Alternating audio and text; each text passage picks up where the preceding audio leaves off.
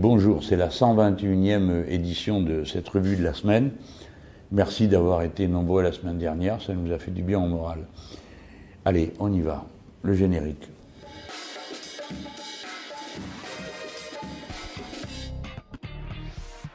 Bon, j'avais prévu euh, plusieurs sujets. Le premier, il s'est réglé tout seul, puisqu'il y avait un colloque sur la sécurité qui était organisé par Daniel Obono et Hugo Bernalicis.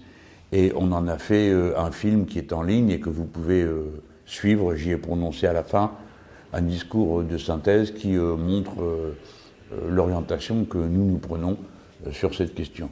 C'est-à-dire que, comme peut-être vous l'avez vu, j'ai expliqué sur mon blog, on n'accepte plus de participer à cette farce. D'un côté, il y aurait les réalistes qui tiennent compte de la vérité, puis de l'autre côté, les angéliques, ce serait nous, qui seraient dans le déni, ne comprendraient pas les problèmes de sécurité, etc. Donc euh, pendant toutes ces années, on a défendu euh, l'idée que euh, le thème de la sécurité était manipulé pour aider une récupération politique, et on essayait d'aller sur les vrais chiffres, la vraie situation, etc. Mais on s'est aperçu qu'en procédant de cette manière-là, on n'arriverait à rien, on n'arriverait pas à convaincre, et surtout on n'arriverait pas à ouvrir les esprits pour entendre la réalité de la situation. Donc on change notre manière d'argumenter, et nous expliquons maintenant, voilà, vous avez fait 32 euh, lois sur la délinquance, 21 sur l'immigration, 15 euh, ou 16 sur euh, le terrorisme. À chaque fois, vous avez prétendu au cours de 30 années que c'était la loi qui allait permettre de régler tous les problèmes. Et bien maintenant, on vous demande des comptes. Qu'est-ce que vous avez fait de tout l'argent qui vous a été donné pour faire ça? Que, Quel est le résultat atteint avec vos lois? Bon, nous, nous pensons que vous n'en avez atteint aucun. Par conséquent, il faut changer de méthode travailler autrement les questions de sécurité, parce que les questions de sécurité sont des questions sérieuses, et c'est un droit euh, de l'homme hein, et du citoyen que d'être en sûreté. Bon, je ne vais pas refaire ici l'exposé que j'ai fait, mais si ça vous intéresse de connaître notre point de vue, notre manière de présenter la chose, vous avez tout le colloque qui a été organisé de manière magnifique par Hugo Bernalicis. Et puis, euh, si euh, mon point de vue personnel euh, vous intéresse, vous pouvez, vous avez le lien qui est à la fin de, cette vidéo. Maintenant, je veux revenir euh, sur la rentrée scolaire. Là, à l'instant, euh, comme vous me voyez, je sors de la séance des questions d'actualité à l'Assemblée nationale. Et mon collègue Michel Larive, qui est député de l'Ariège, a soulevé la question des conditions dans lesquelles se déroule cette rentrée, du nombre de classes qui ferment, mais dont on n'a aucune vue d'ensemble sur le plan national, vous, chacun d'entre vous, dans vos départements, vous lisez dans la presse locale qu'ici ou là, euh, une école est fermée parce qu'il euh, y a une situation qui pose problème avec euh, l'épidémie. Mais on n'en a pas une vision d'ensemble. Et nous, ici, autour de la région parisienne, nous se sommes concentrés du point de vue de la carte du Covid, beaucoup de une mortalité qui est nettement supérieure au reste de ce qui se passe dans le pays. Euh, nous avons été attentifs à un problème particulier qui est celui de la déscolarisation.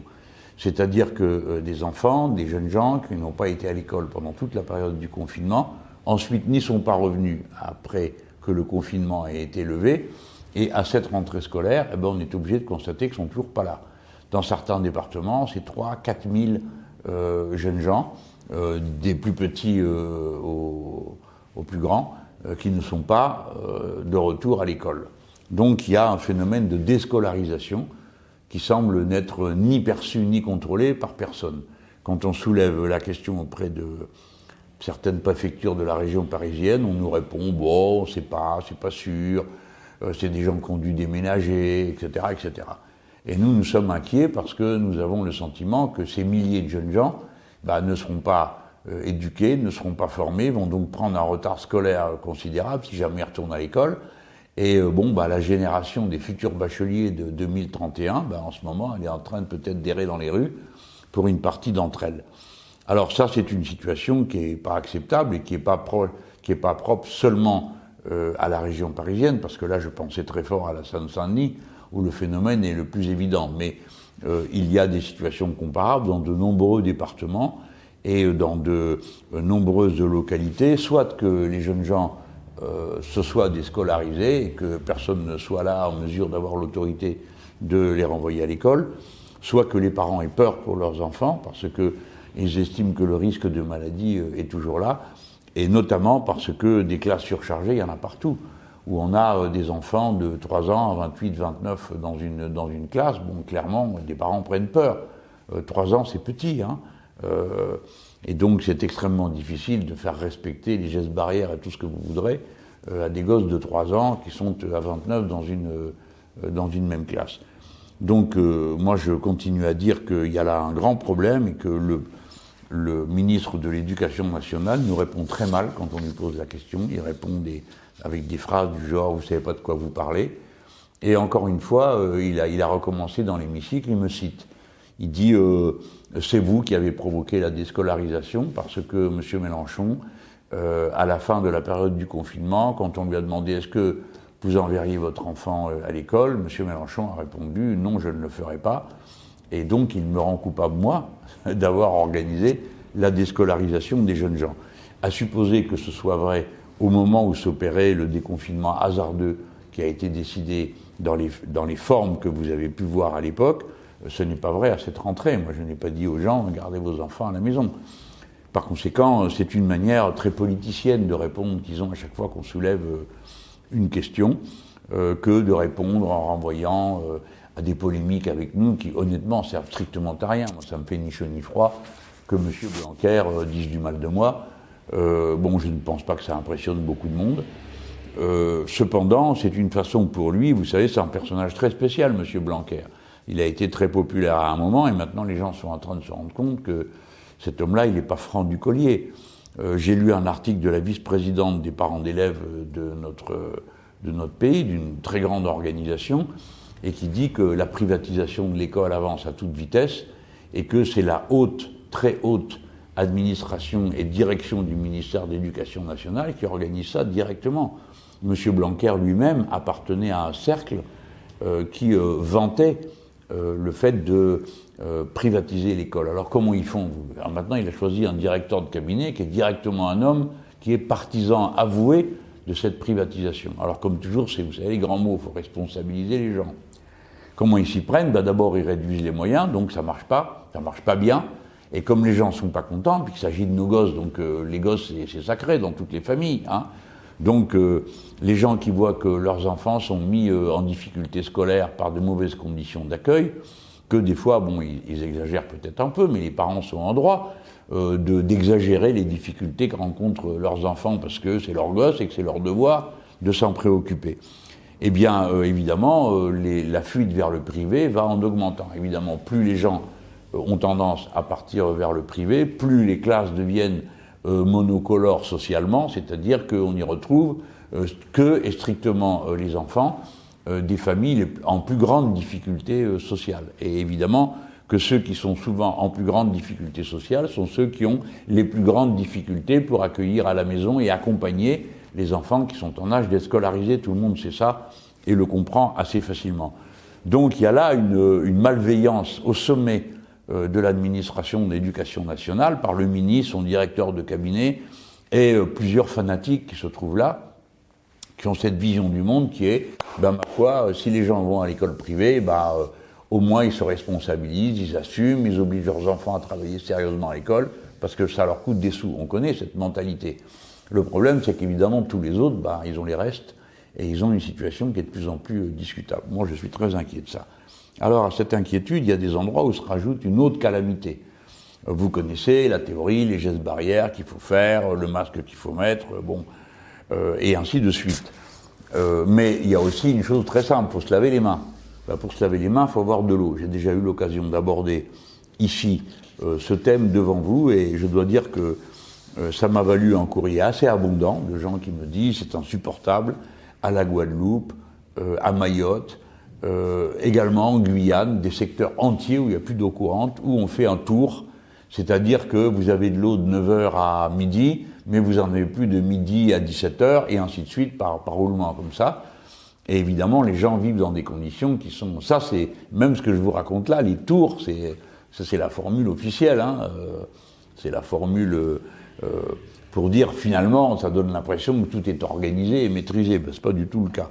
Alors, euh, je, voudrais vous lire un ou deux courriers pour que tous ceux qui m'écoutent comprennent la difficulté des compatriotes à la Guadeloupe, à Mayotte, à la Guyane, dans certains secteurs de la Martinique et de la Réunion. Voilà quelqu'un qui m'écrit depuis la Guadeloupe. Je me permets de vous contacter car j'habite en Guadeloupe et la situation est grave.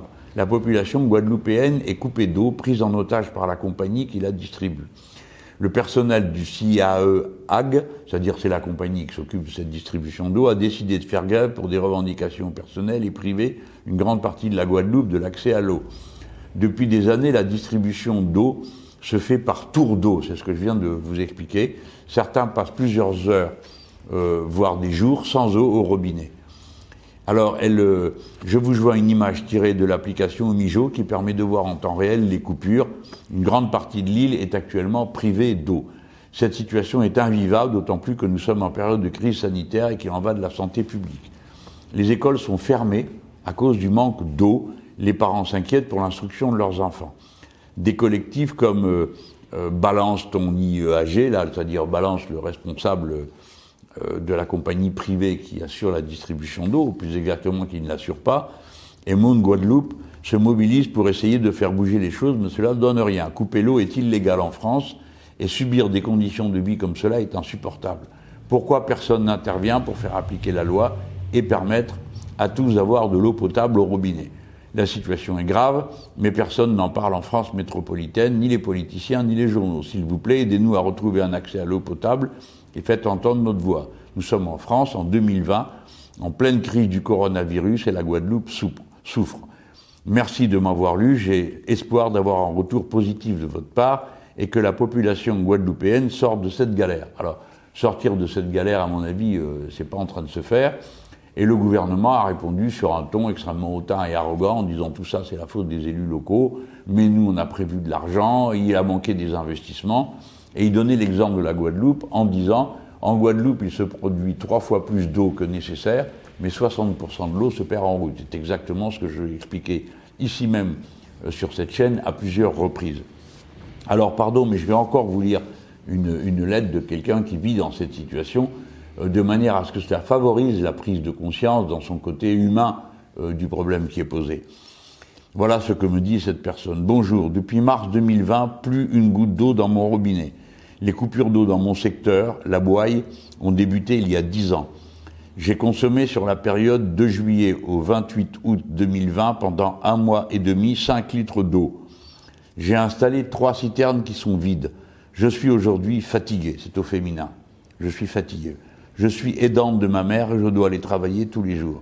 Je suis fatigué aujourd'hui parce que je dois aller régulièrement à la fontaine et au supermarché acheter de l'eau. Je suis fatigué d'appeler les services Renoc, c'est la compagnie, qui me disent qu'ils vont envoyer un technicien, qui ne vient pas bien sûr. Je suis fatigué de ne voir aucun service se déplacer. Je suis fatigué d'appeler les techniciens qui me disent de me rendre en agence. Je suis fatigué de poster des messages sur des groupes WhatsApp. Je suis fatigué d'appeler Catherine sans solution. Je suis fatigué de vivre dans ces conditions. Je suis fatigué d'être fatigué je veux de l'eau dans mon robinet. C'est Madame Martine Polobi qui m'écrit euh, cette lettre et comme elle l'a signée, euh, je mentionne son nom. Et voici une Marion A qui m'écrit Merci Monsieur Mélenchon de partager le quotidien des Guadeloupéens sur votre page. De mon côté, je n'ai de l'eau, il s'agit de ma page Facebook. Je n'ai de l'eau que la nuit entre 3h et 5h du matin et pas tous les jours. Ma propriétaire de 74 ans se lève tous les jours pour, à 3 heures, essayer de remplir la citerne quand il n'y a pas d'eau. Cette situation est déjà très difficile à vivre en temps normal, mais en période de crise sanitaire, elle l'est encore plus. Je ne peux pas respecter tous les jours les gestes barrières en rentrant chez moi, à savoir me laver les mains, prendre une douche et laver mes vêtements, alors que je travaille auprès d'un public en situation de handicap intellectuel qui n'a pas la capacité de respecter ces gestes barrières. La situation de l'approvisionnement de l'eau de surcroît, cette eau, elle est polluée par le chlordécone, est un véritable fléau pour la population guadeloupéenne. Aidez-nous, aidez-nous, Marion A. Voilà, euh, vous autres qui m'écoutez, quelle est la situation de nos compatriotes? Et, c'est vrai, alors je vous le répète, c'est en Guadeloupe, c'est en Guyane, c'est à Mayotte, c'est pour certains secteurs à La Réunion et euh, à la Martinique. Et c'est absolument honteux, d'abord, que cette situation ait lieu, parce que tout le monde savait que ces systèmes et ces réseaux étaient en voie de perdition, c'est-à-dire qu'ils perdent tellement d'eau que bon, on peut plus vraiment appeler ça des réseaux. Et pendant tout ce temps, il n'a été rien fait. Maintenant, de l'argent a été débloqué. Mais vous savez comme moi que euh, si c'était dans le 16e arrondissement de Paris, vous auriez toutes sortes d'équipes qui seraient là en train de creuser le sol pour mettre des canalisations et tout réparer. Je vous redis qu'il est possible de tout réparer en un temps record à condition de se mobiliser et à condition d'y mettre les moyens. Ça m'amène, à propos de cette situation de l'eau en Guyane, d'une manière plus générale, à la question du manque d'eau d'une manière générale, sur le territoire de la métropole, ou de l'Hexagone, pour parler euh, plus convenablement, euh, mais aussi euh, un peu partout sur la planète Terre où la, la ressource en eau potable est en train de diminuer. Dans l'Hexagone, le nombre de départements qui sont dorénavant en état de sécheresse à répétition est considérable. Peut-être que vous savez que moi j'ai une, maison de campagne dans le Loiret, que j'ai depuis 25 ans, et donc j'ai pu observer les modifications de la végétation, etc. En ce moment, tout ce qui est tuyat, tout ce qui est pain est en train de crever. Mais à grande échelle, hein, c'est pas quelques-uns par-ci par-là. Et donc euh, euh, ne survivent que euh, les pins, les sapins sont en train de crever. Et évidemment, comme l'ONF en a mis partout, j'aime mieux vous dire que le résultat est assez visible. Alors, cette situation de, de manque d'eau, elle est évidemment directement corrélée avec le changement climatique. Et je ne sais pas si vous l'observez, c'est le thème que je veux aborder maintenant. Le changement climatique, je vous l'ai déjà expliqué une fois ici, c'est pas linéaire, c'est-à-dire c'est pas en train de se réchauffer tout doucement. J'avais dit pour blaguer, ça arrangerait mes affaires de frileux. Non, c'est quelque chose qui monte, il y a un plateau, puis ensuite la permanence d'une situation d'élévation de la température provoque des effets tels que fonte des glaces, montée des eaux et fonte du permafrost qui libèrent à nouveau des situations de gaz à effet de serre, et donc après un plateau, on a à nouveau un pic d'effet de serre. Et à chaque fois qu'on passe à un pic, le, la situation devient paradoxale. À certains endroits, il n'y a plus d'eau, et à d'autres, il y en a trop. C'est-à-dire qu'il en tombe des trombes dans des endroits où il n'en tombait pas autant auparavant. Donc la nature n'est pas en état d'arrêter et de filtrer la flotte. Deuxièmement, comme on a tout imperméabilisé, ça donne des résultats désastreux. C'est pourquoi je reviens ici devant vous pour expliquer l'importance de la planification écologique, c'est-à-dire de prendre des mesures où on organise et on prévoit ce qu'on va faire de manière à ne pas être pris au dépourvu. Il est certain que d'une part le manque d'eau, d'autre part l'excès d'eau vont provoquer des ravages un peu partout sur le territoire national, que ce soit dans l'Hexagone ou dans les départements et territoires d'outre-mer. Et par conséquent, il faut se préparer à ça mais pas simplement en pensant qu'il va y avoir de temps à autre une grosse pluie. Il faut comprendre que les dégâts vont être permanents, c'est-à-dire sans arrêt, il y aura des événements climatiques extrêmes. En ce moment, vous avez des incendies dans toute la Californie, vous l'avez vu, mais vous savez peut-être moins, qu'il y a les mêmes en Argentine, et qu'il y en a d'autres qui ont été déclenchés de manière volontaire euh, dans la forêt amazonienne euh, du Brésil, et que plus personne ne contrôle au point qu'on est en train d'atteindre en Amazonie des points de non-retour. C'est-à-dire qu'il est impossible, compte tenu de l'ampleur des destructions, que euh, la forêt reconstitue son assise précédente. Alors, nous, ça doit nous faire réfléchir et nous mettre à, à bien comprendre l'importance de, un, la planification écologique, et deux, le fait que nous avons besoin d'une force populaire de sécurité civile. C'est la raison pour laquelle je pense qu'il faut revenir à la conscription. La conscription, ça consiste à prendre à tout le monde un impôt du temps. Tout le monde, sans exception, comme autrefois le service militaire. Alors évidemment, le service militaire, il y en a qui passaient entre les gouttes. Des fois, les militaires ne voulaient pas de certains appeler parce qu'ils les trouvaient euh, trop insoumis, et donc euh, euh, ils passaient entre les gouttes. Mais en ce qui concerne une force de conscription de sécurité civile, personne ne passera entre les gouttes parce qu'on a besoin de tout le monde. Et on a besoin de ce que la jeunesse sait faire. Quand vous sortez de l'école, quand vous sortez de l'apprentissage d'un métier, vous commencez dans le métier et donc euh, vous, êtes, vous, vous fournissez le top niveau à la société. Bon, vous savez, c'est pour ça que j'ai toujours protesté quand on disait euh, euh, maintenant on veut une armée professionnelle. Et moi j'ai toujours dit ah bon parce qu'avant c'est une armée d'amateurs, jamais de la vie. c'est les jeunes gens qui sortent des écoles parce que vous avez des sursis pour terminer votre cycle d'études, etc. C'est le top niveau. Hein. Bon, bah, euh, eh ben, vous avez une, une, conscription qui dure 12 mois, et ben, pendant un an, vous amenez au service de la collectivité le mieux de, ce que vous, de ce que vous savez faire. Alors ça veut dire intervenir dans la lutte contre les incendies, le secours, la sécurisation de certaines situations, le déblaiement ailleurs, le remplacement euh, quand c'est euh, du câble et autres, etc. Bref, la participation de tout le monde à un effort de mobilisation de manière à ce que nous puissions faire face aux côtés, on dit maintenant récurrent, c'est-à-dire ça revient régulièrement, des catastrophes. Vous ne pouvez pas compter que les gens qui sont dans les zones qui sont frappées de cette manière-là vont continuellement, tout seuls, hein, balayer, déblayer, remblayer, etc. Parce qu'ils ne le feront pas. Alors qu'est-ce que ça va donner? Vous le savez comme moi. Des gens qui vont être d'abord plongés dans la misère ou dans la détresse, parce qu'il faudra qu'ils restent sur place, parce qu'ils ne savent pas où aller autrement, ou bien en seront expulsés, et toutes ces zones vont commencer à dépérir progressivement, à mesure que, un, elles seront désertées, et deux, que l'ensemble des réseaux collectifs dont on a besoin pour la vie quotidienne seront détruits. Réseau d'eau, réseau d'électricité, réseau scolaire, les routes, les ponts, tout ça, c'est des choses euh, que euh, les pluies torrentielles et les pluies délavantes n'épargnent pas. Par conséquent, moi je demande que on laisse un peu tomber euh, les, les que je considère comme des polémiques vaines. C'est pas que j'aime pas les polémiques, des fois c'est très drôle, puis ça permet d'échanger des arguments. Mais comment on échange des arguments Pas des caricatures. Bon, quand le ministre nous dit vous savez pas de quoi vous parlez, mais c'est lui qui sait pas de quoi il parle le ministre de l'Éducation nationale. Moi, j'ai été ministre de l'Éducation, je sais de quoi je parle. Et mes collègues euh, font remonter des informations du terrain, c'est-à-dire celles des directeurs d'école, des instituteurs euh, des, et des responsables des collèges et lycées de ce pays. Donc nous savons de quoi nous parlons. Ça sert à rien de nous dire qu'on ne sait pas de quoi on parle.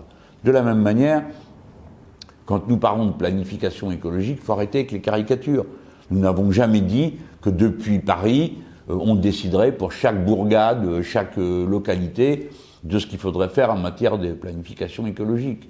Ce que nous devons faire, c'est d'une part un processus qui part d'en haut, qui a la vue d'ensemble, et qui dit attention, là, là, là, là, il y a des problèmes qui arrivent, et puis un processus qui part d'en bas, c'est-à-dire du niveau communal, où là, les gens présentent, disent voilà, il y a ci, il y a là, ça, vous l'avez pas vu, il y a ci qui est en train de se produire, il y a ça, voilà comment on pourrait réagir, voilà comment on vous suggère de le faire, et voilà ce dont on a besoin. Parce que, bon, il y a des endroits où il n'y a plus une canalisation qui soit vraiment sérieuse, et puis d'autres endroits, si, les choses ont été faites à temps, ça a été réparé, il ne faut pas non plus tout peindre en noir, hein, parce que ce n'est pas crédible, et ce n'est pas sérieux pour faire vivre un État et euh, un pays aussi euh, développé que le nôtre. Donc la planification ne mérite pas soit qu'on le traite avec des caricatures, genre on veut faire le Gosplan, pour ceux qui savent ce que ça veut dire, ou alors, bon, euh, on dit qu'on va faire de la planification, et puis en réalité, bah, le pot, euh, bon, il n'y a rien, il n'y a pas de moyens. Bon, j'ai lu un article dans un, journal en ligne qui, euh, qui montre comment le comité de la planification n'a aucun moyen. Je ne sais pas qui vraiment a raison dans cette affaire. Je vais aller voir Bayrou bientôt pour parler avec lui de tout ça, parce que je crois que le besoin de planification, il est au-delà de l'appartenance politique dans le moment. C'est une solution d'intérêt général. Bon, les solutions d'intérêt général, ça existe. C'est des solutions qui concernent tout le monde et qui sont pour le bienfait de tout le monde. Et l'intérêt général, c'est ce qui permet euh, de ne pas laisser les intérêts particuliers s'opposer à l'intérêt général, mais j'allais vous dire, c'est ce qui permet aussi que certains n'aient pas tout pour eux et les autres rien, parce qu'il n'y a rien d'organisé. Bon, alors le 17, c'est la grève et la journée d'action. Bon, pour ma part, euh, j'y participerai à Marseille. Alors, comme ce film va durer, cette vidéo va durer une semaine, bon, euh, il y a forcément peut-être que si vous arrivez vendredi pour m'écouter, ou samedi ou dimanche, bah, le jour sera passé. Mais en attendant, euh, si jamais vous avez des remords, il y a une chose que vous pouvez faire, c'est lire un bon livre sur le sujet. C'est un clin d'œil. Hein, c'est pas souvent que je vous présente des livres. Il s'appelle Éloge de la grève, Léonard Vincent. C'est super bien écrit et c'est motivant pour se mettre à la lutte. Hein. Parce que quand il n'y a pas de lutte, ben, il n'y a pas de résultat. Voilà. Je termine mon, intervention de cette semaine sur la question de la situation en Méditerranée. Ceux qui me suivent régulièrement savent que j'ai déjà évoqué à plusieurs reprises euh, cette question. Je résume. La mer Méditerranée, c'est une petite mer qui a une porte d'entrée sur l'océan mondial de 13 km de large, point barre. Il faut 100 ans pour se renouveler, donc c'est un système ultra fragile. D'accord? Bon. À partir de, il y a, une vingtaine d'années comme ça, euh, la Méditerranée elle a commencé à sentir le pétrole et le gaz. Donc une série de puissances sont intéressées à ce qu'il y a dans le sol. Et en particulier à certains moments, il y a eu des accélérateurs. Exemple d'accélérateurs, quand la République de Chypre, partie euh, euh, grecque, on va dire aujourd'hui, même ça ne veut pas dire que je légitime la partie turque, quand cette République a été en difficulté, que l'Union européenne lui a coupé les vivres et coupé l'accès à la monnaie euro pour les obliger à faire un plan d'austérité, qui n'avait pas eu un seul parlementaire pour voter, ce plan à Chypre, eh bien l'Europe avait dit, bah, écoutez, vous n'avez qu'à gager la réserve de gaz et de pétrole que vous avez dans vos côtes. OK? Bon. Ça, c'est un accélérateur. Que tout le monde s'est dit, ah bon, il y en a tant que ça? Ensuite, il y a eu un autre accélérateur, c'est quand euh, il a été question de construire un pipeline qui passe par euh, la Turquie, celui-là, et qui amène le gaz russe euh, vers l'Europe en passant par le sud qui avait déjà donné lieu à de nombreuses batailles rangées un peu plus loin, en Afghanistan, un peu plus haut. Pareil pour les, où allait passer le, pipeline qui était prévu de faire passer par là. Et puis là, à la fin du semestre, il y a eu une accélération aussi parce que plusieurs pays ont signé un accord pour faire passer un, pipe sans passer par la Turquie et en partant des territoires qui sont aujourd'hui sous-marins revendiqués par la Grèce. Donc il y a la Grèce, l'Italie et Chypre les trois sont mis d'accord pour euh, ce nouveau point de passage. Bref, vous avez compris à travers ce que je vous raconte que la bataille euh, pour le sous-sol de la Méditerranée est commencée. Et dans ces conditions, il est extrêmement important de se dépêcher de trouver une réponse. Parce que d'abord, il y a une escalade militaire qui, honnêtement, ne mène nulle part. Évidemment que nous, Français, on ne peut pas accepter les méthodes euh, que le gouvernement turc déploie. Bon, d'abord, outre qu'ils nous ont tiré dessus en Syrie, outre qu'ils nous ont menacés en face de la Libye, euh, là, ils ont décidé, ils sont sur les eaux territoriales de la Grèce. Alors, on, peut discuter, hein. on peut dire, ah ben non, euh, vraiment, euh, les îles grecques sont tellement proches de la côte turque, bon, alors tout le monde ressort ses bouquins d'histoire, et découvrira qu'il y avait avant beaucoup de Grecs sur cette côte, et que même il y avait plus de Grecs sur cette côte qu'il y en avait sur d'autres. Bon, c'est comme ça. en attendant, le territoire légitime sous-marin de la Grèce, il est là. Personne ne peut contester ce point. Si la surface terrestre est à la Grèce, alors la surface maritime à 200 000 euh, à la ronde est à la Grèce. on peut dire qu'il y a une discussion. Dans ce cas, on discute. Une discussion, on discute, pas on s'arme jusqu'aux dents et on se menace. Donc il faut qu'il y ait une désescalade. Et nous autres Français, notre intérêt, depuis le début, c'est d'abord la paix dans le petit bassin, c'est nous le petit bassin, vous voyez, qui est bordé par la Grèce, l'Italie, la France, euh, l'Espagne, euh, et puis de l'autre côté, c'est euh, en bout du Portugal, le Maroc, l'Algérie, la Tunisie, la Libye. D'accord? Ça, c'est le petit bassin. Sauf qu'il y a problème déjà avec les côtes libyennes, où là aussi, il y a une polémique et des navires de guerre turcs qui sont entrés là pour faire prévaloir des accords. Quels accords? Des accords qu'ils ont avec le gouvernement qui est en place en Libye, hein, mais aussi les deux ont signé un accord de reconnaissance mutuelle. Et dans cet accord de reconnaissance mutuelle, l'actuel gouvernement libyen reconnaît les revendications des Turcs sur le territoire euh, grec. Vous comprenez J'espère que vous suivez. Mais ça veut dire que comme ça, de l'un à l'autre, tout le monde est en train de s'aligner dans un camp ou dans un autre pour des raisons euh, diverses euh, et multiples, mais qui sont des réalités. Donc il y a bien un processus d'escalade. La position que nous, les Français, on doit tenir, c'est que, un, on ne permet pas aux Turcs, euh, on demande aux Turcs de se retirer euh, des zones euh, économiques exclusives qui appartiennent à la Grèce, on remet le compteur à zéro et on décide d'un moratoire général sur les forages en mer Méditerranée.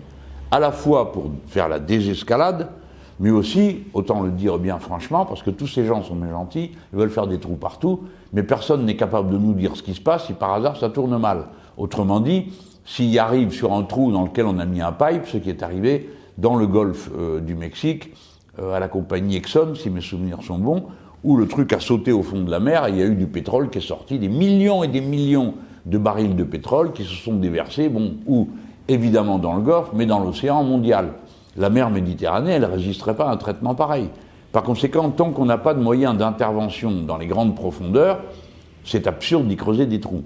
Les Français ont des moyens, savent faire des sous-marins qui sont autonomes, mais le seul vrai sous-marin qu'on ait jamais eu capable de transporter des équipages humains et de fonctionner à cette profondeur, c'est un sous-marin qui avait été mis au point par l'équipe Cousteau et qui est actuellement rangé à Marseille euh, dans un coin où il n'y a pas grand monde qui va le voir, mais c'est une petite merveille, mais d'une autre époque, hein, où il y a plein de robinets, plein de, de circuits. À l'époque, il n'y a pas de circuit euh, électronique. Mais en attendant, ça montre que c'est pas d'aujourd'hui que la question s'est posée d'avoir une intervention humaine possible dans les grands fonds. C'est pas responsable, c'est pas raisonnable dans une mer comme la mer Méditerranée de creuser des trous pour sortir du gaz et du pétrole si on ne sait pas à l'avance ce qu'on fait dans le cas où il y a un problème. Et aujourd'hui, on ne sait pas le faire on ne sait pas remboucher un trou comme ça si jamais euh, la liaison avec le pipe saute. Voilà. Donc, euh, euh, ce sont des questions d'une extrême gravité. C'est pas juste la gesticulation militaire entre la Turquie et les autres pays de l'Union européenne, les pays de l'Union européenne. C'est une question qui concerne à la fois l'équilibre écologique de la mer Méditerranée, l'équilibre géopolitique de la mer Méditerranée. Parce que dans cette zone, comme dans tout le reste de la planète, c'est la Convention qui établit les droits des nations, c'est une convention des Nations Unies, à la propriété sur les 200 000 comme, euh, à partir de la côte comme zone économique exclusive. C'est une règle qui prévaut dans le monde entier hein, et qui est la base du nouveau euh, droit maritime. Je dis nouveau par rapport à celui qui avait lieu avant où il n'y avait rien de semblable qui était prévu. Eh bien, il n'y a que quatre pays qui ont refusé de signer cette convention en mer Méditerranée, la Turquie, la Libye, Israël et la Syrie. C'est-à-dire quatre pays dont on ne peut pas dire qu'ils soient particulièrement calmes et qui ne soient pas eux-mêmes exposés à des logiques de surenchère militaire quasi permanentes. Et euh, dans ces conditions, la raison ne peut l'emporter que si tous les autres se mettent d'accord pour exiger un comportement rationnel.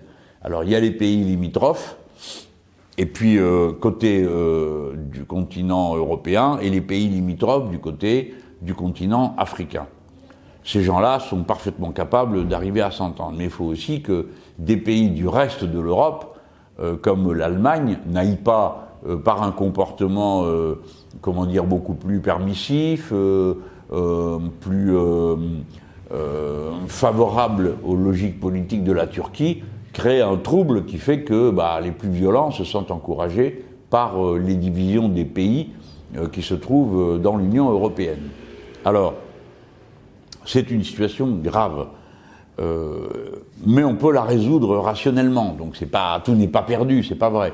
Mais on a besoin de la résoudre rationnellement, donc de convoquer des conférences. Or, vous savez comme moi qu'il il existe une structure, ça s'appelle euh, l'Union pour la Méditerranée.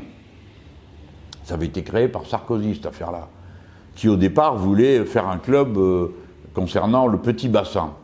Et euh, l'Allemagne avait obtenu que ce soit l'ensemble de la Méditerranée, il y avait la pression des Américains aussi, et euh, que ce soit pas que le, petit bassin, donc l'ensemble de la mer Méditerranée. Et j'avais dit à l'époque, bah, c'est comme ça, vous êtes sûr qu'on ne fera jamais rien, parce qu'il y a tellement de sujets de conflit entre Chypre euh, grec et Chypre turc, entre la Turquie, la Grèce, entre Israël et ses voisins, qu'on est sûr qu'on n'arrivera à rien en Méditerranée. Et en effet, on n'arrive à rien. Et aujourd'hui, même la structure qui est censée s'en occuper s'en occupe pas. Donc vous voyez qu'on a les instruments diplomatiques qui permettent d'avoir euh, la discussion. Bon, alors comme c'est pas nous qui nous en occupons, tout ce qu'on peut faire, euh, c'est de recommander de le faire. Hein. et puis peut-être qu'un euh, jour ou l'autre, ce sera notre tour de nous en occuper, et au moins vous saurez dans quelle direction le travail se fera. Voilà, si ça vous a plu, que ça vous a intéressé, que c'est la première fois que vous passez, d'abord un petit pouce bleu pour nous donner du courage. Deuxièmement, vous pouvez vous abonner, c'est gratuit, ça sera toujours. Euh, et ça nous permet d'arriver aussitôt que possible aux 500 000 abonnés euh, qu'on espère atteindre euh, pour entrer dans deux années aussi intéressantes que 2021 et 2022, où il y a une série d'événements qui vont nous toucher de près qui vont avoir lieu, et notamment des grandes rencontres avec euh, le suffrage universel en particulier pour euh, l'élection présidentielle. Donc c'est important dans ces circonstances euh, que bon, bah, un maximum de gens sachent qu'il y a un endroit où on peut entendre, analyser et propager des analyses. Il n'y a pas besoin de tout étudier d'un coup. Hein. Il faut prendre les problèmes les uns après les autres, arriver à les comprendre Et puis après, vous savez comment ça se passe, les gens. Hein. Vous savez un truc, alors euh, le coup d'après, vous entendez autre chose, ça se met par-dessus, ça se met par-dessus. Et puis vous avez un savoir qui est de plus en plus étendu euh, sur le sujet. Et moi, c'est ce que je souhaite, parce que euh, les citoyens, ils doivent être informés, et ils doivent se former à s'informer. Voilà comment moi je vois les choses. Et je pense que c'est la raison pour laquelle, comme vous le savez, pour ma part, je crois aux campagnes électorales longues parce que ça donne le temps de bien échanger en profondeur et pas seulement de jouer des coups de com, hein, euh, d'échanger en profondeur et vous, vous pouvez comme ça interpeller euh, les gens qui sont candidats pour connaître leur point de vue sur des sujets sérieux que la plupart d'entre eux passent le plus clair de leur temps à essayer d'éviter euh, parce qu'ils n'ont aucune idée sur le sujet ou bien les idées qu'ils ont ne vous plairaient pas ou bien pour finir ça les intéresse pas vraiment. Voilà. Bon, petit pouce bleu, abonnement, merci à tout le monde, à la semaine prochaine.